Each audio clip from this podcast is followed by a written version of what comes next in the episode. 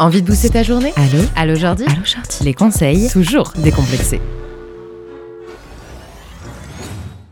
Salut tout le monde, comment allez-vous aujourd'hui? Déjà une semaine que nous sommes ensemble pour euh, cette saison 2 d'Allo Jordi.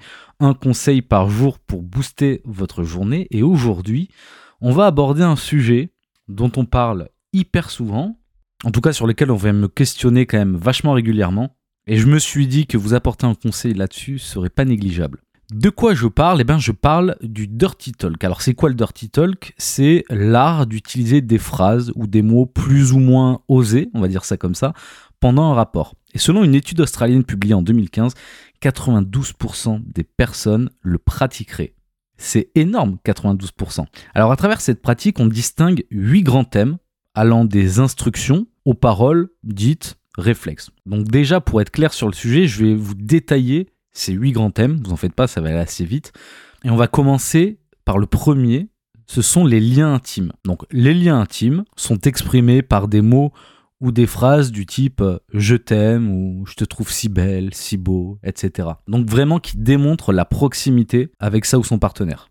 Après on retrouve les mots ou les phrases réflexes. Alors c'est vraiment, euh, comme son nom l'indique, des réflexes verbaux comme euh, encore, continue, oh oui, Bon, je, je, vous, mets pas toute mon âme hein, dans, la manière d'exprimer tout ça, mais vous comprenez. Donc c'est vraiment des mots ou des phrases réflexes euh, dans le sens où on réfléchit pas à ce qu'on va dire, quoi. C'est euh, vraiment, ça sort spontanément.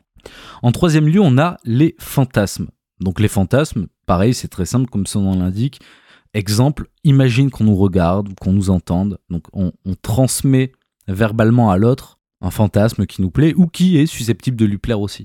Quatrième thème, ce sont les encouragements. Alors les encouragements, c'est ce qu'on peut dire pour encourager ça ou son partenaire.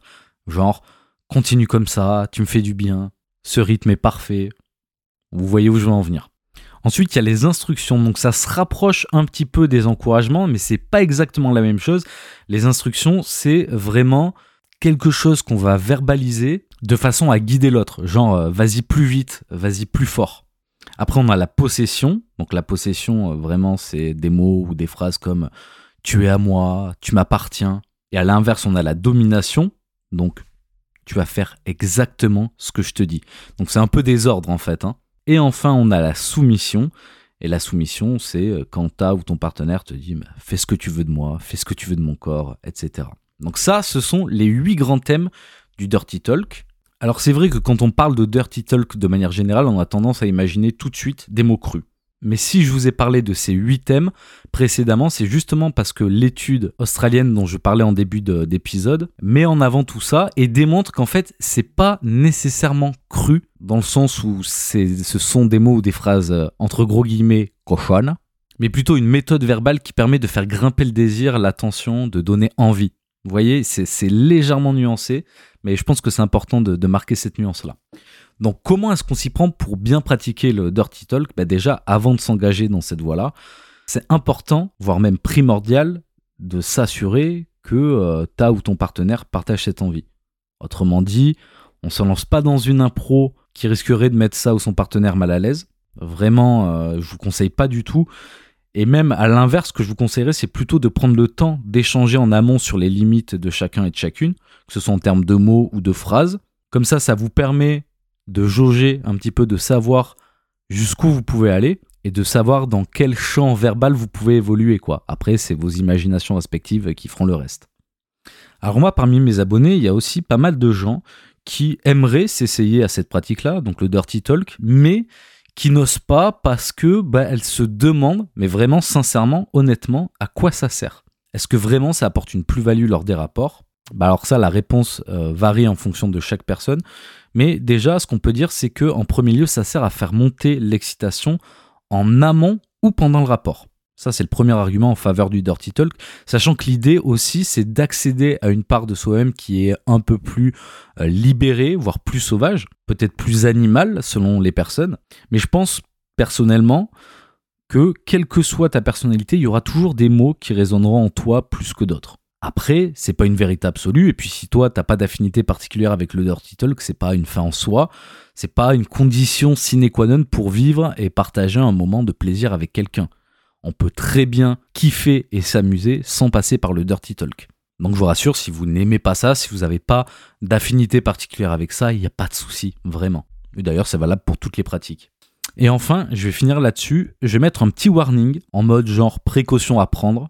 Si vous utilisez le Dirty Talk, essayez de pas tomber dans les clichés ou genre dans l'irrespect. Parce qu'encore une fois, la pratique, elle nécessite de l'envie, de l'écoute au départ. Je vais pas vous donner d'exemple, mais on va éviter euh, euh, le Dirty Talk un peu euh, graveleux, un peu à l'ancienne, vraiment pourri, quoi. Et puis dites-vous bien que si vous avez des craintes ou des réticences au départ, rien ne vous empêche d'y aller mollo, petit à petit, tranquillou quitte à passer un cran au-dessus dans le futur. Voilà, vous pouvez commencer doucement, monter crescendo petit à petit, et comme ça, ça vous permettra de jauger vos limites et de voir jusqu'où vous pouvez aller, en tout cas dans cette pratique-là, de voir ce qui vous plaît.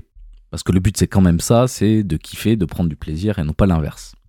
Donc voilà, j'espère que cette petite explication vous donnera un éclairage supplémentaire sur la pratique du Dirty Talk. J'espère que ça vous aidera, c'est le but. Et puis demain, je vous parlerai euh, d'un sujet, du moins je vous donnerai des conseils pour vous lancer dans le couple libre. Alors pourquoi est-ce que j'ai abordé le sujet du couple libre et de la non-exclusivité? Parce que c'est un des sujets qui m'a fait connaître sur les réseaux et pour lequel on vient souvent me consulter, me poser des questions. Donc je me suis dit que ça parlerait au plus grand nombre. Et vous allez voir que c'est pas, et je dis pas ça pour vous décourager, mais que c'est pas si simple qu'on pourrait l'imaginer. En tout cas, il suffit de faire les choses bien, de les faire dans l'ordre. Et là, à partir de ce moment-là, ça peut fonctionner. Bref, on en parle demain. D'ici là, prenez soin de vous. Je vous fais des bisous si consentis. Ciao